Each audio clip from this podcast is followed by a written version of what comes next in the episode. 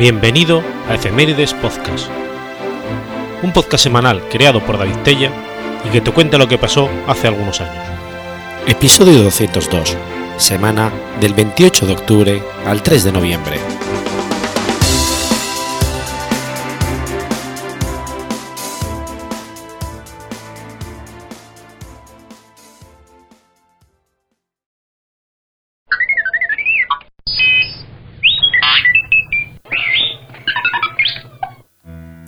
28 de octubre de 1779.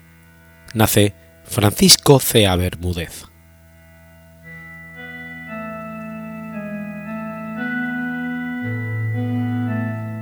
Francisco de Paula, de Cea Bermúdez y Buzo, fue un político y diplomático español.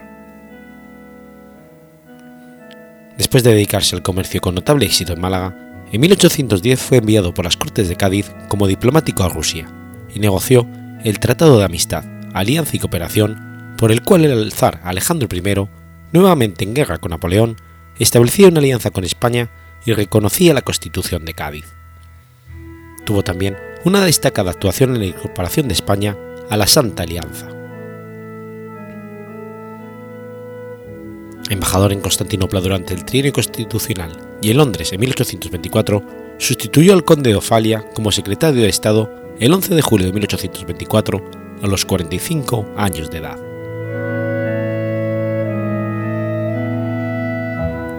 Su gestión fue oscura.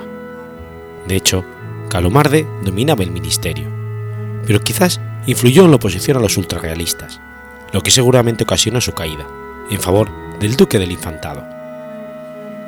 Fue entonces enviado como embajador a Dresde y Londres, y como tal pudo desbaratar algunos intentos de los liberales de desembarcar en la península.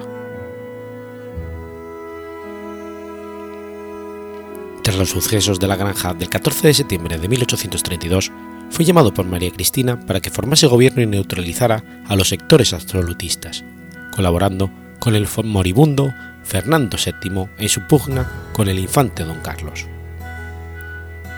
Fue nombrado nuevamente secretario de Estado el 1 de octubre de 1832 y promulgó la pragmática sanción que anulaba la ley sálica y abría el camino al torno a su hija, la futura Isabel II.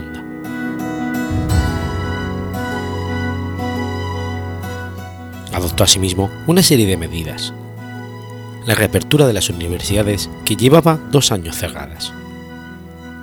La amnistía para los liberales, permitiendo el regreso de unos 10.000 exiliados desde 1823 quedaban exceptuados de la gracia aquellos que habían votado la institución del rey y quienes se habían alzado en armas contra su soberanía. La reorganización de los cuadros de mando del ejército para eliminar a todos los carlistas. La renovación de los ayuntamientos. Confirmando su cargo por María Cristina la muerte del rey Fernando, Cea Bermúdez publicó el manifiesto del 4 de octubre de 1833 que hizo suscribir a la regente, en que mostraba su intención de mantener la política anterior, a la vez distanciada de carlistas y liberales, y en emprender reformas administrativas, dando entrada en el gobierno a personalidades como Javier de Burgos y Zarco del Valle.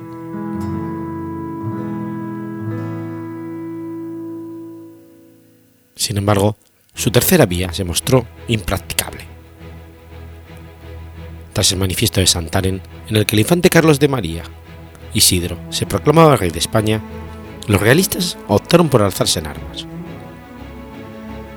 Iniciada la primera guerra carlista, por su parte, las ofertas de CEA no lograron atraer a los liberales, que insistían en modificaciones constitucionales.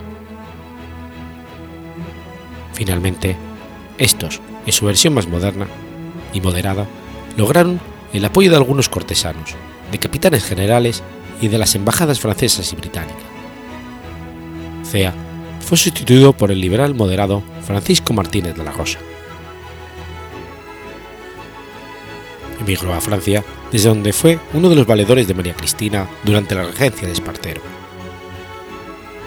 Murió en París el 6 de julio de 1850 y su cadáver fue repatriado y sepultado en el desaparecido cementerio de San Martín.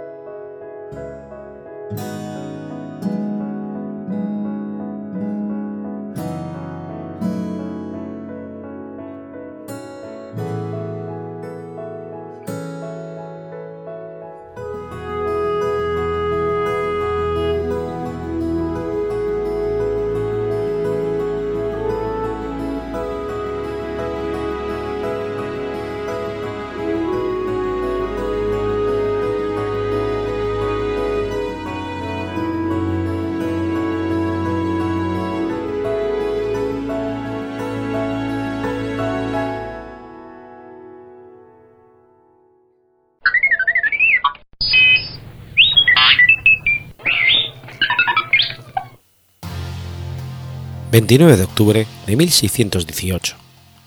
Muere Walter Relig.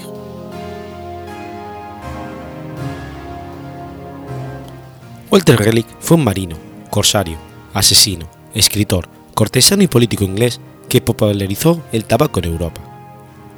Era el hijo menor de Walter Relig y su tercera esposa, Catherine Chamberlain.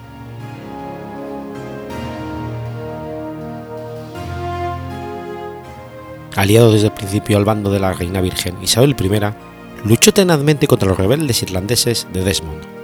Concibió el proyecto de colonizar América del Norte, fundando en 1584 en la isla de Roanoke la colonia Virginia en honor a la reina Isabel. Contribuyó a la derrota de la Armada Invencible española y luchó en la Invencible inglesa por devolverle el trono al rey de Portugal con fatídicos resultados. Fue elegido miembro del Parlamento varias veces y gozó de gran influencia en la corte isabelina. Cayó en desgracia durante un breve periodo tras seducir y desposar secretamente a Lady Elizabeth Throckmorton, una de las damas de honor de la reina, aunque pronto se recuperó tras ser encarcelado en la Torre de Londres. Disputó a Robert de Benoist, II conde de Essex, y a Robert Dudley, conde de Leicester, el amor de la reina Isabel.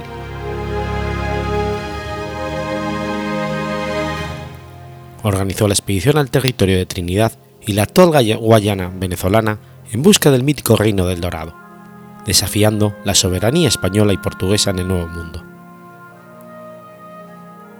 El 22 de marzo de 1595, Walter Relic, Amias Preston y el capitán Lawrence Games, después de haber zarpado su expedición del puerto de Plymouth el 7 de febrero, desembarcaron en la isla de Trinidad, atacaron a las fuerzas españolas del lugar e hicieron preso al gobernador, Antonio de Berrío, fundador de Santo Tomé de Guayana y San José de Oruña.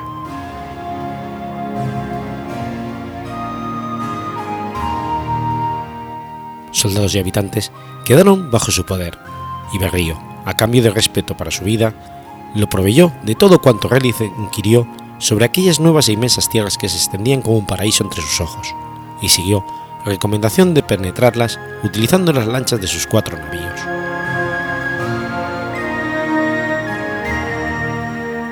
En carta del gobernador de Santo Domingo al rey Felipe II se informa que Relic remontó el Orinoco y hasta la confluencia con el río Caroní, y después exploró este último río hasta los altos y raudales donde se lleva asentada la comunidad del cacique Morequito, con la que pudo entenderse e intercambiar regalos. Explorando la zona que llamaban Guayana, un territorio que teóricamente pertenecía a España, pero que los hechos estaban siendo disputados entre Francia, Gran Bretaña, Holanda, Relic descubrió algunas minas de estaño y emprendió la vuelta cuando ya no podía seguir avanzando con sus barcos por aquellos ríos. Mientras tanto, el capitán Kemis exploraba el estuario del río Asequibo en búsqueda del lago Parima sin resultados positivos.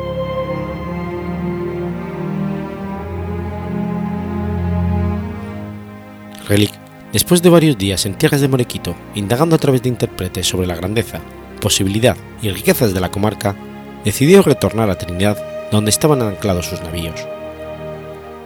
Pero no sin antes convenir que allí se quedaran dos de sus hombres mientras él se llevaba a dos indígenas pemones a objeto de que cuando volviesen las cosas se le facilitara.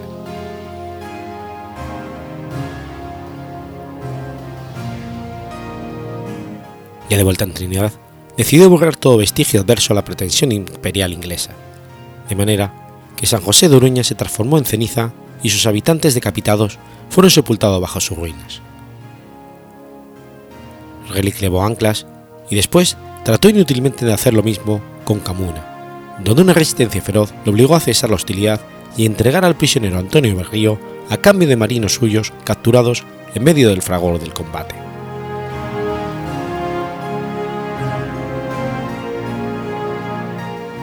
Incursionó con mala fortuna hasta la ciudad de Riohacha, en la actual Colombia.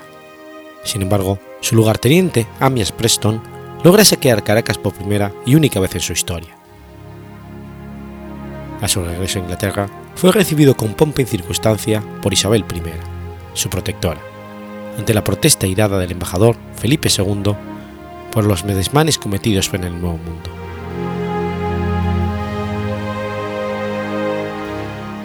En 1596, durante la guerra contra España, participó en la toma y saqueo de Cádiz, que la flota inglesa bajo el mando de Charles Howard y Robert de Benoit llevó a cabo, suceso que el propio Raleigh relató por escrito.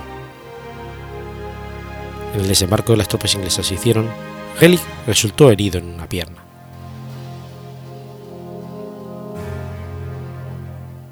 Ya de regreso a Londres, Relic escribe un libro llamado El descubrimiento del vasto y rico hermoso imperio de las Guayanas, con un relato de la poderosa y dorada ciudad de Manoa, que los españoles llamaban El Dorado, con el fin de concienciar a los británicos sobre las riquezas que podían encontrar en esas tierras inexploradas.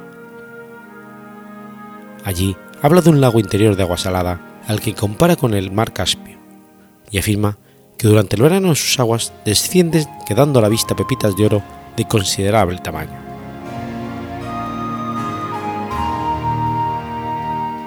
En 1597 fue uno de los comandantes de la expedición Essex Relic, cuyo fracaso dio lugar a un cruce de recriminaciones entre Relic y el conde de Essex.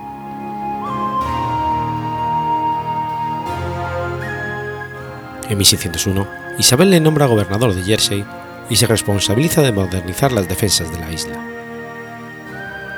Llamó a la nueva fortaleza en St. Helier Fort Isabel la Belísima, conocido más tarde como Elizabeth Castle. Se le acusa de haber forzado la muerte del conde de Essex, llevado al cadalso por orden de Isabel I en 1601.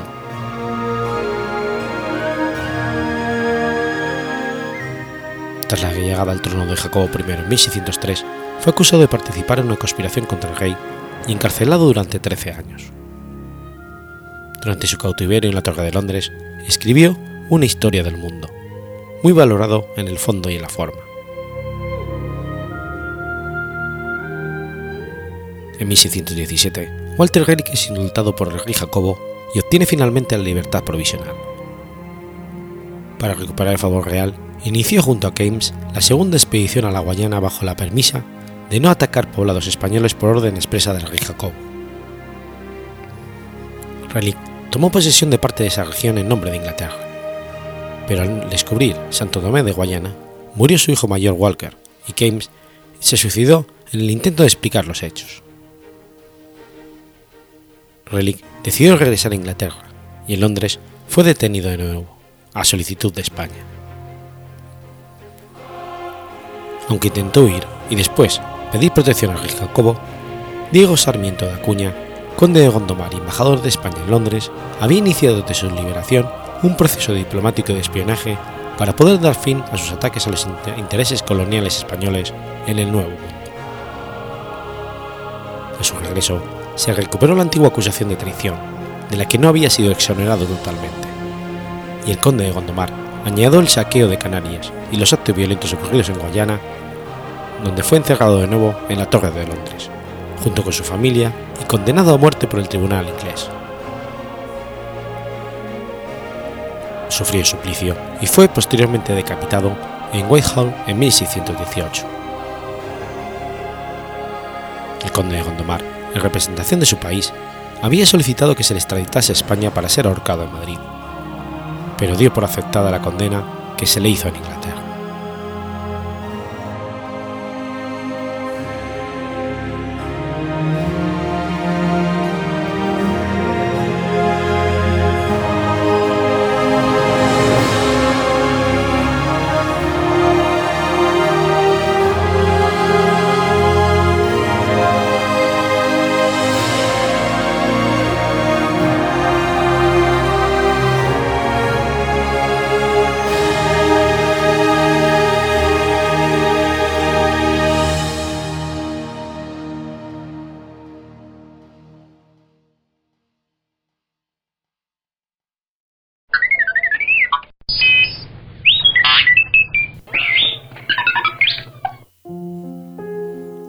30 de octubre de 1810, ocurre la Batalla del Monte de las Cruces.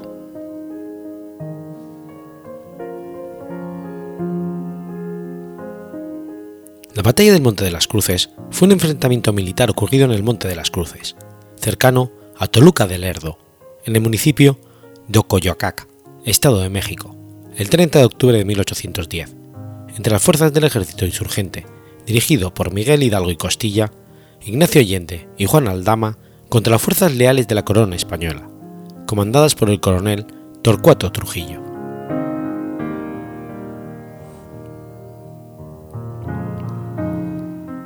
La situación política de España, invadida por Napoleón Bonaparte en 1808, propició una serie de conflictos en México y en otros países de Hispanoamérica, que dieron lugar a la Guerra de la Independencia Hispanoamericana. El Virreinato de Nueva España vivió la crisis política de México en 1808, agudizada por la conspiración de Valladolid y la conspiración de Querétaro, en 1809 y 1810 respectivamente. El 17 de septiembre, el cura de Dolores, Guanajuato, Miguel Hidalgo y Costilla lanzó el Grito de Dolores, con el que inició formalmente la Guerra de Independencia de México. El 28 de septiembre entraron en Guanajuato después de una estruendosa batalla en la que murieron muchos combatientes de ambos bandos en la guerra. Sin ninguna resistencia, el generalísimo Hidalgo tomó Valladolid el 17 de octubre desde donde planeó entrar en Toluca del Lerdo para después apoderarse de la ciudad capital. Fue en este contexto cuando se realizó la batalla del Monte de las Cruces, que muchos historiadores consideran el primer encuentro bélico de los insurgentes realizado con formalidad, ya que el anterior, la toma de Granaditas, es tomado en cuenta más como un motín que como una batalla.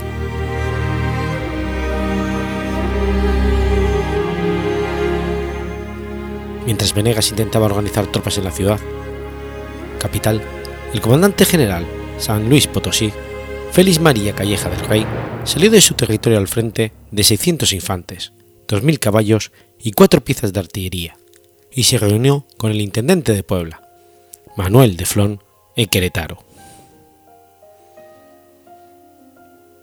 Con el mando unificado de ambas fuerzas, el ejército realista de operaciones, fuerte de 2.000 infantes, 7.000 caballos y 12 piezas de artillería, marcha a sitiar a los insurgentes en Valladolid. Pero teniendo noticias de que estaba siendo atacado San Juan del Río por los guerrilleros vilagretnes, desencabeza su columna poniendo rumbo a esta plaza.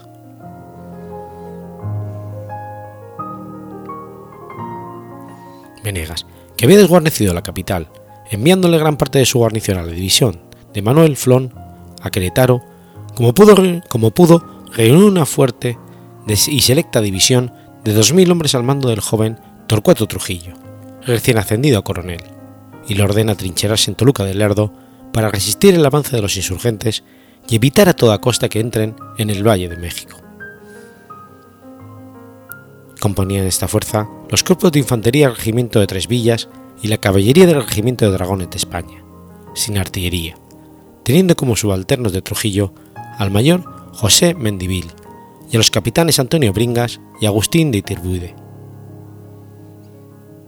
En la capital solo quedaron de guarnición el Regimiento Urbano de Comercio y el Regimiento de Patriotas Distinguidos de Fernando VII, cuerpos que nunca entrarían en combate a lo largo de la campaña.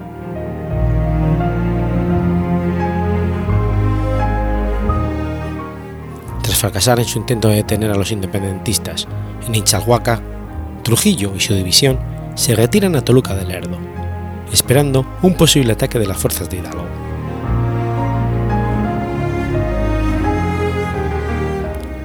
Así las cosas, Trujillo sale el 28 de octubre a reconocer el camino del norte, encontrándose con que un fuerte destacamento que había colocado en la cabeza del puente de San, Bernabé sobre el río Lerma había sido arrollado por la división de Mariano Jiménez, que avanzaba como tombra sobre Toluca del Lerdo. débil y sin conocer nada de la fuerza del enemigo, a que debía enfrentarse, el coronel Trujillo abandona Toluca del Lerdo y se retira a Lerma, población donde se fortifica, cerrando con fosos y trincheras la calzada que de Toluca conduce a esta villa, interceptando de esta manera el camino carretero de Ciudad de México.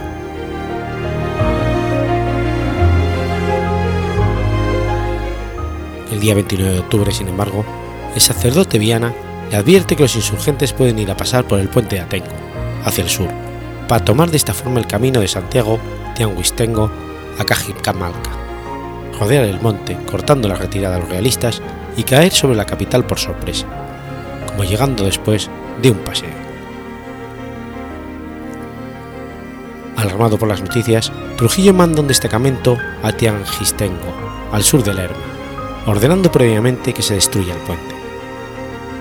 Sin embargo, ya una fuerte división al mando de Mariano Jiménez había pasado el puente, desbaratando las avanzadas realistas, dirigiéndose a Coajimalpa tras la Sierra de Toluca, ya en pleno Valle de México.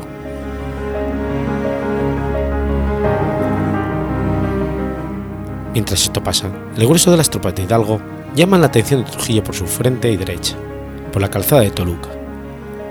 Sin embargo, conociendo la fuerza real de los insurgentes, el coronel realista comprende, aunque tarde, sus faltas, y dejando guardias y destacamentos escalonados, parte al terminar ese día a tomar las posiciones del Monte de las Cruces, a donde llegó Ignacio Allende con sus regimientos de caballería media hora después.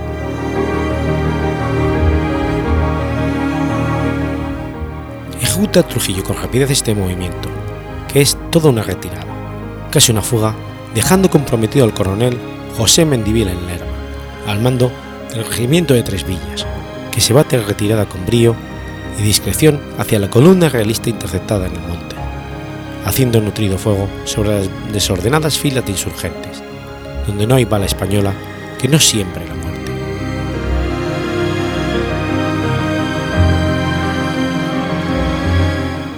Durante su estancia en Tigistenco, el cura Hidalgo recibió solidaridad y lealtad de los pueblos de Tezcatlicac y Calimaño cura Hidalgo había logrado despertar el anhelo por la libertad, tanto que aunque fuera solo con palos y herramientas de trabajo, la gente se ponía a sus órdenes. Allí, el cura Hidalgo apostado en un banco de piedra alengó a las tropas. Los insurgentes avanzaron por cuatro rutas, una que conduce por Capulcoac o y San Jerónimo, y San Jerónimo a y los llanos de Salazar, y la otra, que va por el camino viejo que va rumbo a Capuljac, San Miguel de Amaya, Atalpulco y los llanos que conducen a México, y otra al pueblo de Saltalco y Atalpulco y Monte de las Cruces. El contingente que cruzó el puente de Lerma avanzaron hacia la hacienda de Jajalpa.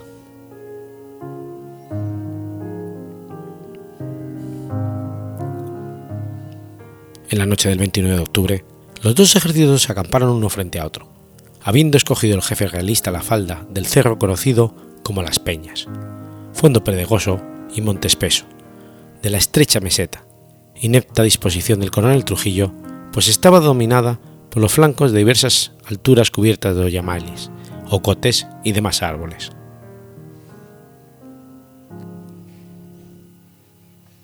El plan de batalla de Allende había sido combinado hasta el momento con toda habilidad, y era sencillo si se lograba, como en parte se hizo, obrar con lo suficiente rapidez para sorprender o rodear al enemigo. Debía Mariano Jiménez seguir con su movimiento de flanqueo, envolviendo al enemigo por su izquierda, cerrándole la retirada en Coajicamalpa, mientras Allende le perseguía de frente, no sin llamarle falsamente la atención por el norte.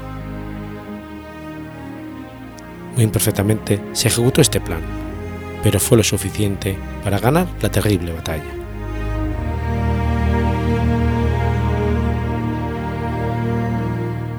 En la mañana del 30 de octubre de 1810, una división de avanzada al mando de Basolo mandaba una carga de vanguardia de los realistas para reconocer la fuerza de resistencia del enemigo. Los irregulares insurgentes sostienen su avance de frente, resistiendo heroicamente tres descargas consecutivas de la, fusilería, de la fusilería realista. Pero finalmente se descompone la columna y regresa a sus posiciones.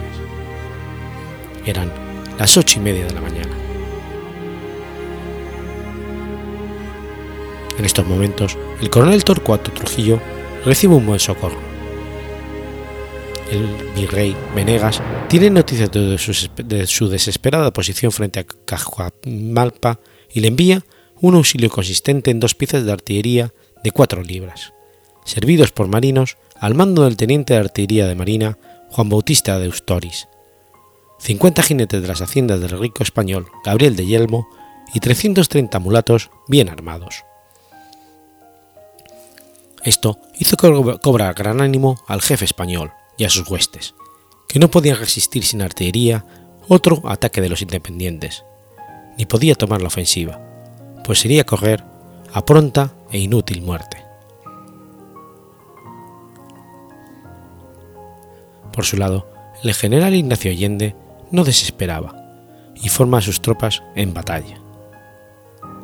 A la izquierda coloca cinco compañías de lo mejor del regimiento de Celaya, el regimiento provincial de Valladolid y el batallón de voluntarios de, Guanajuato. Por la derecha, el general Juan Aldama forma el regimiento de la Reina y los dragones de Pazcuaro. En el centro, los más bravos, diestros y mejores armados charros, rancheros y vaqueros a caballo, que dejarán sus haciendas para combatir por la independencia. Compacto y fuerte núcleo. A retaguardia, el temible regimiento del príncipe, lo mismo que tres escuadrones de charros lanzadores y cazadores a caballo, como fuerte reserva e impulsa el ataque.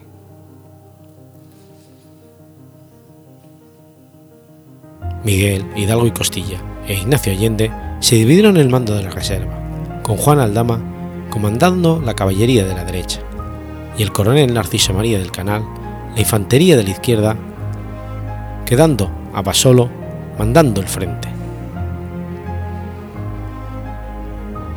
Enfrente, Trujillo, ya animado con sus dos bocas de fuego y sus 400 hombres de refuerzo, oculta sus cañones entre la maleza del bosque.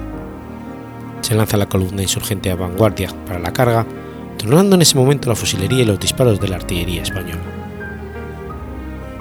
Se detiene un momento el ejército insurgente, pero resiste y desprecia las balas enemigas, avanzando firme hacia las trincheras realistas, dando con las fuerzas de José Mendivil y el regimiento de Tres Villas y trabándose un combate a la bayoneta.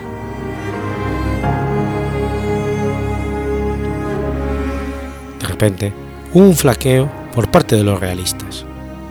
Era por su extrema izquierda, en el alto de las lomas, donde se encontraba el general insurgente Mariano Jiménez al mando de 3.000 indios y un cañón, flanqueando completamente la batalla española, dominando el núcleo y la reserva de Trujillo. Entonces, el coronel español cambió el orden de batalla. Puso a la izquierda al capitán Antonio Bringas con los jinetes de Yelmo y dos compañías del regimiento Tres Villas. Por la derecha, mandó al teniente Agustín de Itirbude, con las restantes compañías del mismo cuerpo, y en el centro a los mulatos de milicia y dragones a pie del regimiento España, al mando de José Mendivil. En este instante, el combate se generalizó por todo el frente de batalla. Trujillo intenta, sin conseguirlo, contener a la división de Jiménez con sus reservas, viéndose desmontado ya uno de sus cañones, y al teniente Hostilis herido por un casco de granada. El ataque se hizo cada vez más fuerte por parte de los insurgentes, que llamaban a los mexicanos realistas, invitándolos a rendirse, prometiéndoles puestos en sus filas. Sin embargo, un grupo de charros armados con reatas se abren paso a lanzazos entre las masas de dragones españoles, y llegando hasta el otro cañón, que aún hacía fuego sobre la fuerza insurgente, lanzándolo, se lo llevaron a cabeza de silla hasta el campo insurgente, donde inmediatamente fue servido contra los realistas. En vano, Agustín de Iturbide se lanza al frente de un pelotón de valientes del regimiento de Tres Villas en busca del cañón capturado, pues fue frenado de súbito por los infantes de Valladolid, estableciéndose serio combate con armas blancas. Media hora después, por entre el monte huían los restos de la división de Trujillo, perseguidos de cerca por la caballería de los insurgentes. La derrota española fue completa. Torcuato Trujillo se abre paso entre los dragones enemigos, acompañado de Iturbide y cosa de 50 fugitivos. Llega a Cojimalpa, donde se hace fuerte, pero acometido rudamente tiene que abandonar esta venta y seguir hasta Santa Fe, hasta donde no continuaron la persecución los jinetes independentistas.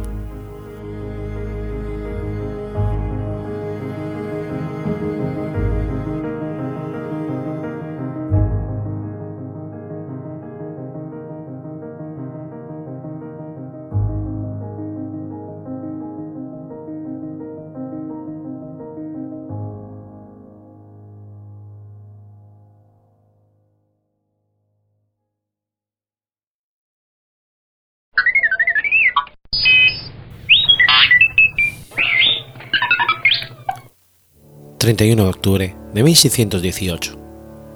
Nace Santa Mariana de Jesús.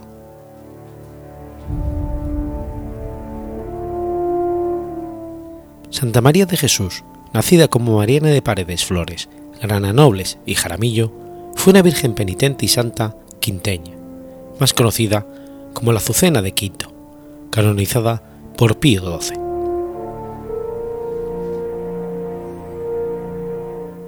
Mariana de Paredes Flores nació el 31 de octubre de 1618 en la ciudad de Quito, por aquel entonces de la Real Audiencia homónima, perteneciente a la monarquía católica. Su padre fue el capitán Jerónimo de Paredes Flores y Grananobles, y su madre la aristócrata Mariana Jaramillo, descendientes por línea paterna de conquistadores españoles a los que la corona reconoció con su propio escudo de armas. Huérfana desde los siete años, fue tutelada por su hermana mayor, de nombre Jerónima, y su esposo el capitán Cosme de Miranda, quienes la criaron como hija suya y comprendieron su inclinación hacia la vida penitente. A temprana edad dio muestra de una precoz vida religiosa y de caridad hacia los pobres, invitando a sus sobrinas a rezar el rosario, hacer el Vía Crucis, evangelizar paganos y ayudar a los indigentes. Ayudada por su cuñado, en dos ocasiones intentó ingresar sin éxito en la comunidad religiosa, por lo que decidió servir a Dios de manera laica, viviendo en una habitación que se le construyó en el solar que había heredado su hermana Jerónima y que hoy corresponde al coro del monasterio del Carmen Alto. Su primer guía espiritual fue el jesuita Juan Camacho, quien la motivó para hacer el voto de virginidad perpetua.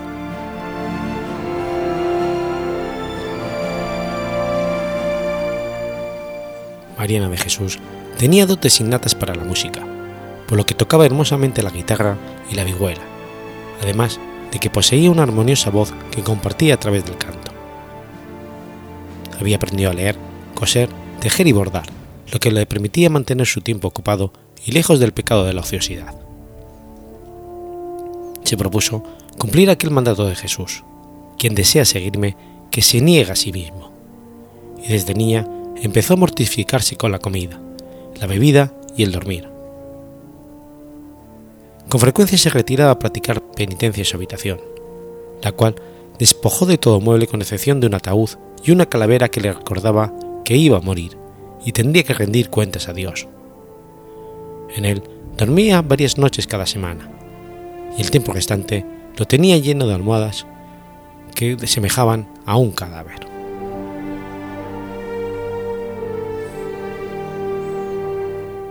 Entre sus guías espirituales más célebres se encontraban el padre Hermando de la Cruz, quien realizó un hermoso retrato de la joven y le dedicó un poema.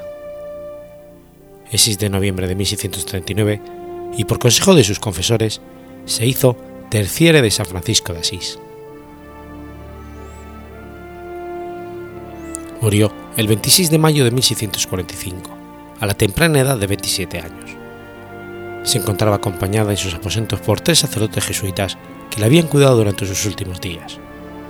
Su entierro fue precedido por un inmenso cortejo fúnebre y a la misa acudieron los más importantes personajes de la ciudad, así como cientos de pobres a los que alguna vez había ayudado.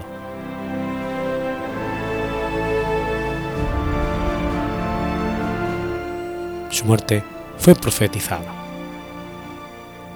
En Quito ocurrieron un conjunto de movimientos telúricos que destruyeron varias casas y ocasionaron la muerte de algunas personas, por lo que un sacerdote de la iglesia de la compañía dijo durante un sermón, Dios mío, te ofrezco mi vida para que se acaben los terremotos lo que Mariana respondió, No, Señor, la vida de este sacerdote es necesaria para salvar algunas almas.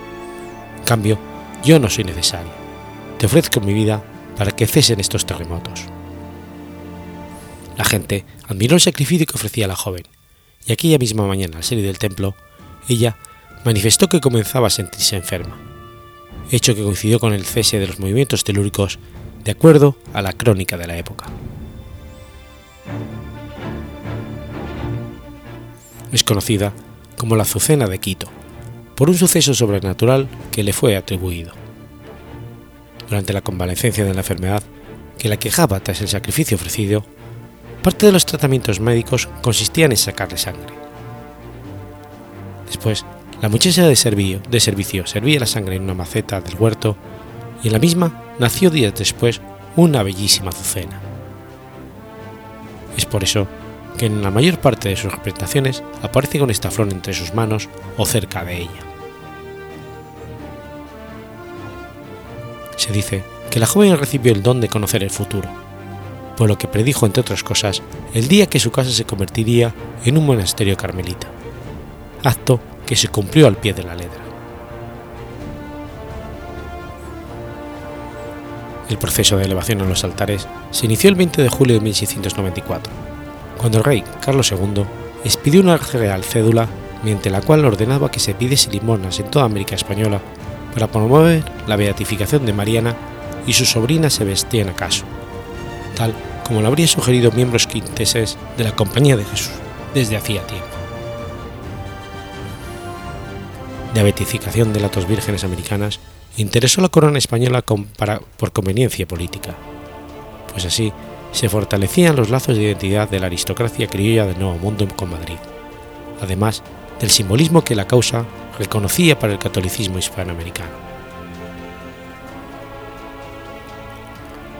Tras la expulsión de los jesuitas de los territorios españoles, ocurrida en el año 1767, el asunto pasó directamente a manos de la monarquía, por lo que el rey Carlos III designó al canónigo chileno Juan Castillo como regio postulador de la causa ante la Santa Sede.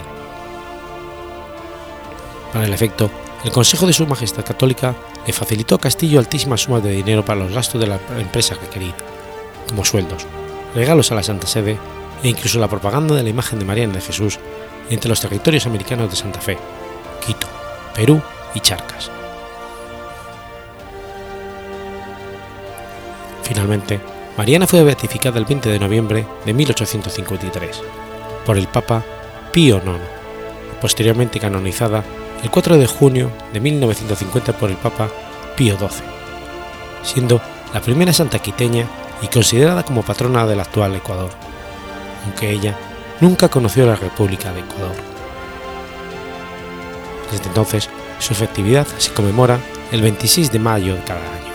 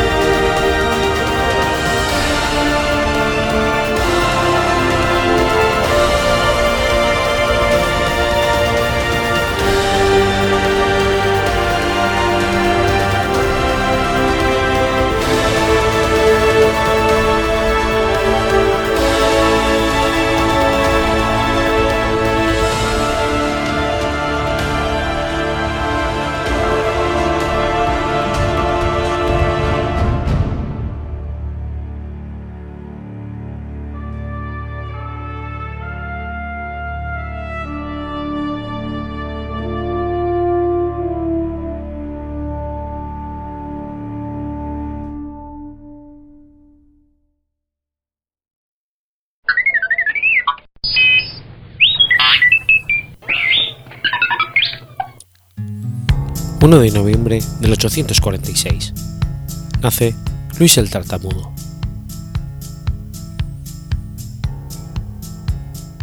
Luis II de Francia, apodado el Tartamudo, fue rey de Francia Occidental desde el año 877 hasta su muerte.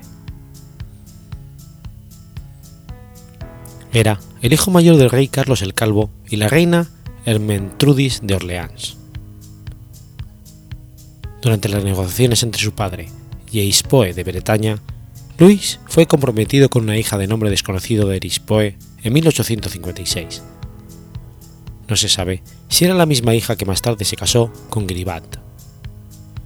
El contrato fue roto en, en el 857 tras el asesinato de Erispoe.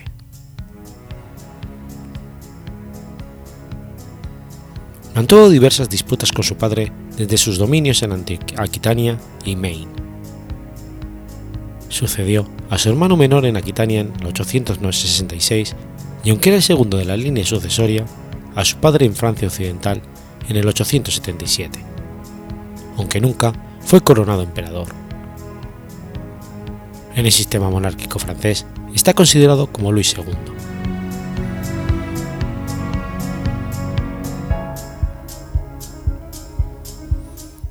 Se casó dos veces. Su primera esposa, Asgarda de Borgoña, tuvo dos hijos, Luis y Carlomán. Ambos se convirtieron en reyes de Francia y tuvo dos hijas, Hildegarda y Gisela, que se casó con Roberto, conde de Troyes. Con su segunda esposa Adelaide de París tuvo una hija, Hermetruda, y un hijo póstumo, Carlos el Simple, quien se convertiría mucho tiempo después de la muerte de sus hermanos mayores, rey de Francia.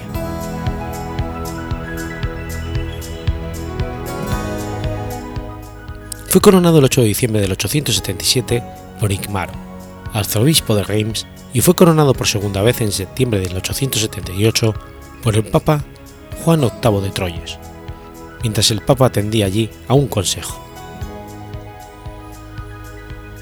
Puede que el Papa le ofreciera la corona imperial, pero la rechazó.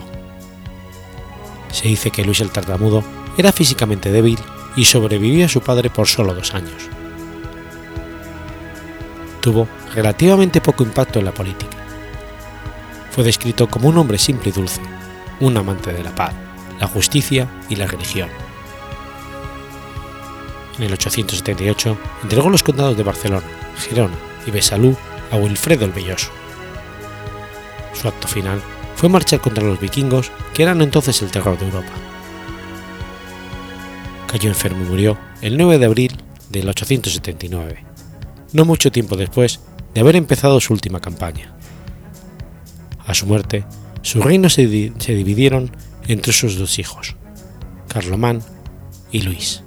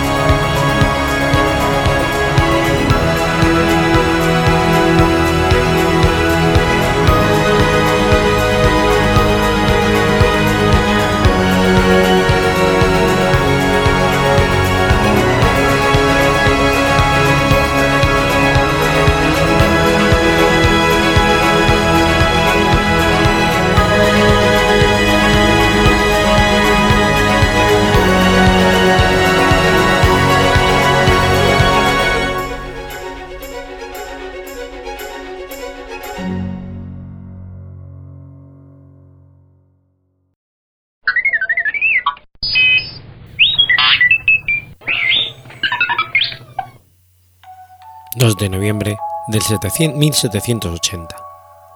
Nace Carlos de Montúfar.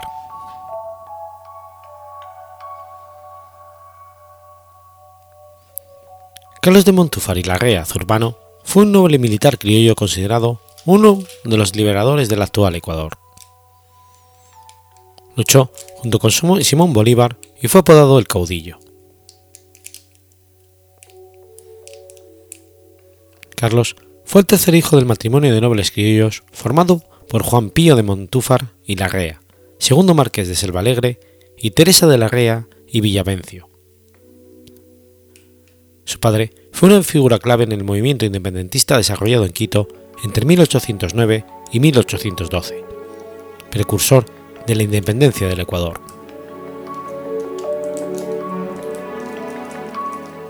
Estudió Filosofía y Humanidades en la Universidad de Santo Tomás de Aquino, donde se graduó en 1800.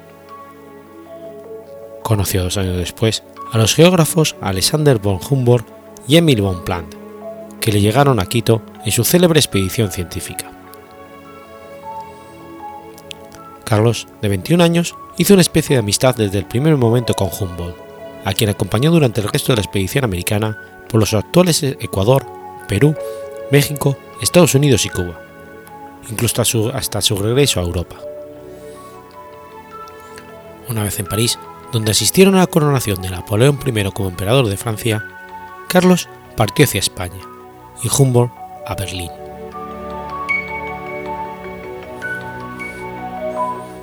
Montúfar llevó un diario de viaje, que inicia en Quito y termina en Cajamarca, Perú.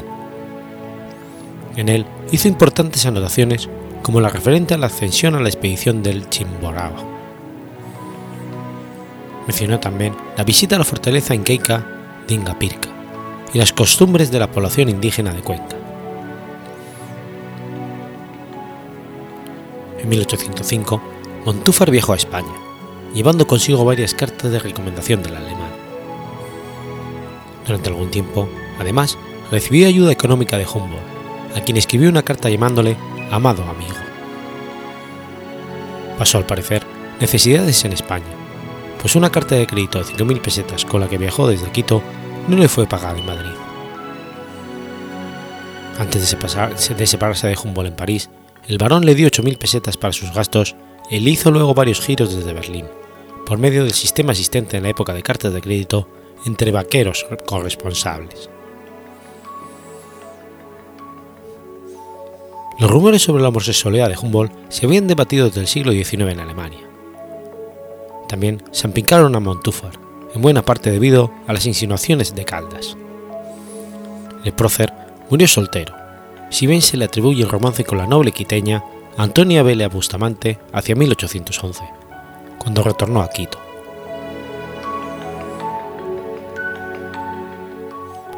En 1805 se trasladó a España, para comenzar su formación militar en la Real Academia de Nobles. Luchó contra el ejército napoleónico en la Guerra de Independencia, tomando parte activa como ayudante de campo del general Castaños en la Batalla de Bailén de 1808, considerada la primera derrota militar de Napoleón. Combatió además en el sitio de Zaragoza y en la Batalla de Somosierra. Por su participación en la guerra, fue condecorado con la Junta Suprema Central, En una carta encontrada en los papeles de Humboldt en Berlín, Montúfar revela que otro de los motivos de su viaje fue la introducción comercial de la quinoa en España, que estaba prohibida por las autoridades coloniales y en la que estaba interesado su padre, el marqués de, Selvalegre, uno de los principales hacendados de la audiencia de Quito. La misma misiva se queja de sus penurias económicas y de cómo la crisis y la guerra le impedían recibir sus giros de Quito por lo que recurrió en busca de ayuda a Humboldt. Fue nombrado en Cádiz por la Junta Suprema Central comisionado regio para la audiencia de Quito, con amplia autonomía frente a los virreyes del Perú y de Nueva Granada, con el fin de calmar los tumultos rebeldes. El 1 de marzo de 1810 se hizo la vela a bordo de la goleta Carmen, en compañía de Antonio Villavicencio y Verasategui, quien también viajaba comisionado para la Audiencia de Santa Fe de Bogotá, y José de Coso Uriberri, para la de Lima. Desembarcaron en La Guaira el 18 de abril para dirigirse a Caracas, ciudad que se encontraba agitada por la revolución que desembocó en la Declaración de Independencia del 19 de abril. Entonces le tocó intervenir ante la Junta de Gobierno para que no se produjera la independencia total de España. Posteriormente, continúa a Cartagena y Quito, obrando en favor de los derechos del rey Fernando VII, prisionero de Napoleón Bonaparte. comprobar que su padre había tomado parte en los movimientos independentistas, decidió unirse a la causa y combatir contra los españoles. Auspició la formación del Estado de Quito, que se declaró independiente de España y promulgó su propia constitución, bajo la presidencia del obispo José Cuero y Caiceiro. Montúfar se puso al frente de la defensa militar del nuevo Estado y entró en combate con las fuerzas de Montes, Aymerich y Samano.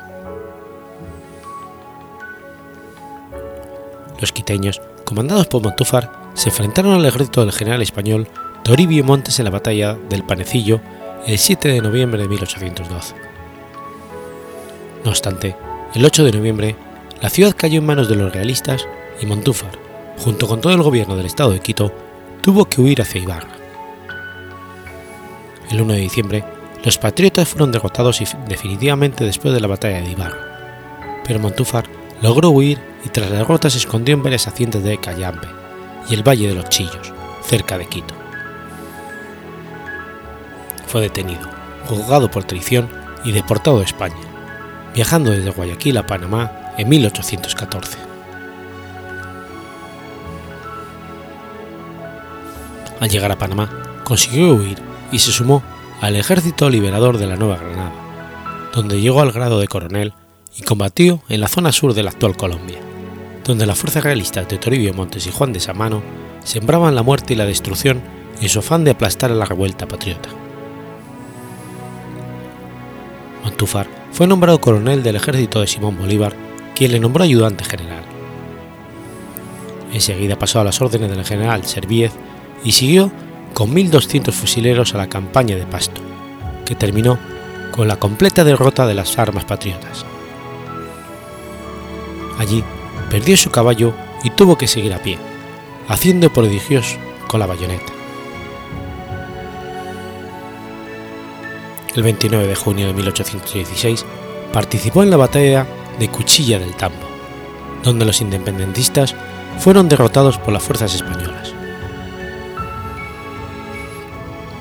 Debido a la derrota, cientos de independentistas fueron capturados y ejecutados en los días siguientes, entre ellos Francisco José de Caldas. Montúfar también fue capturado, condenado a muerte por el general español Juan de Sámano. Fue fusilado por la espalda, como traidor, en la ciudad de Buga el 31 de julio de 1816.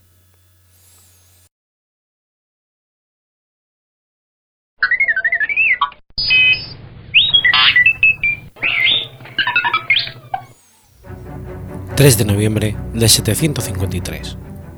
Muere San Pirminius.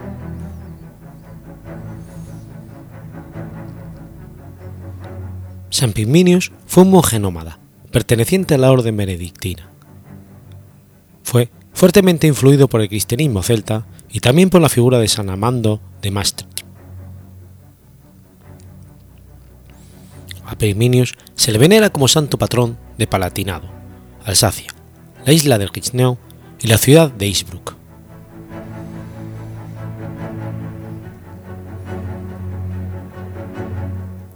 Su lugar de nacimiento es desconocido. Los historiadores creen que pudo haber nacido en, distintos sitios como Irlanda, París, el sureste de Galia o Aragón, pudiendo ser un hispano de origen visigodo exiliado a causa de la invasión islámica. Perteneció al orden de San Benito de Nursia y más tarde fue su seguidor el reformador San Benito de Aniano. Fue fundador de diversos monasterios, lo que se considera una gran obra. Se ganó el favor de Carlos Martel, que lo envió a reconstruir la abadía de Disistis en Suiza. En el 624 fue nombrado abad de Michel, en la isla de Reichenau, que poco tiempo antes había fundado. Posteriormente funda otros monasterios entre la Selva Negra y Vosgos, los cuales se encuentran en Grasbach, la abadía de Mursbach la ciudad de ese nombre, la abadía de Saint Père et Paul en Bisburg, Merstmaster, Aborbanch y Neuberberg. El último monasterio fundado por él fue el de Horbanch, en el sueste del Palatinado en la población de Sudberland, en el año 742. Su labor misionera se desarrolló sobre todo en Alsacia, la región septentrional del Rin y la del Danubio. Allí predicó y convirtió a gran número de personas. Además de fundar monasterios, organizó otros como la abadía de Nisberland, que había fundado el conde Odilon I de Baviera.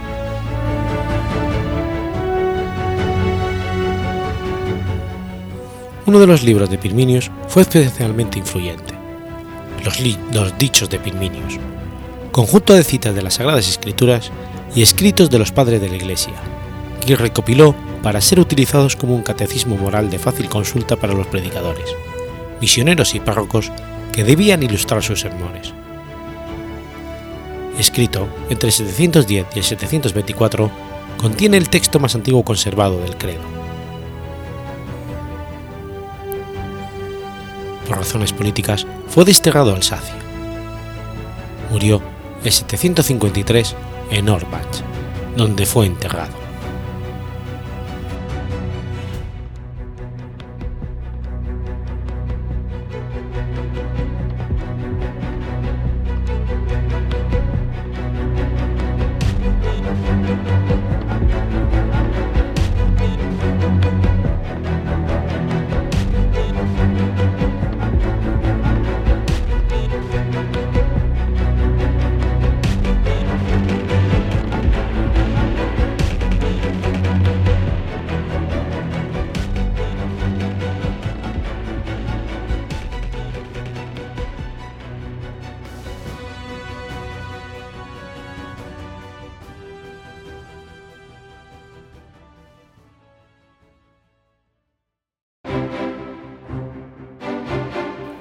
Escuchado Efemérides Podcast.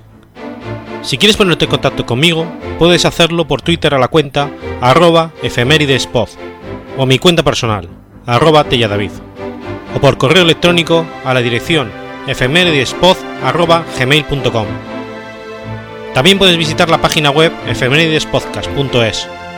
Y recuerda que puedes suscribirte por iTunes y por iBox, y tienes un episodio nuevo cada lunes.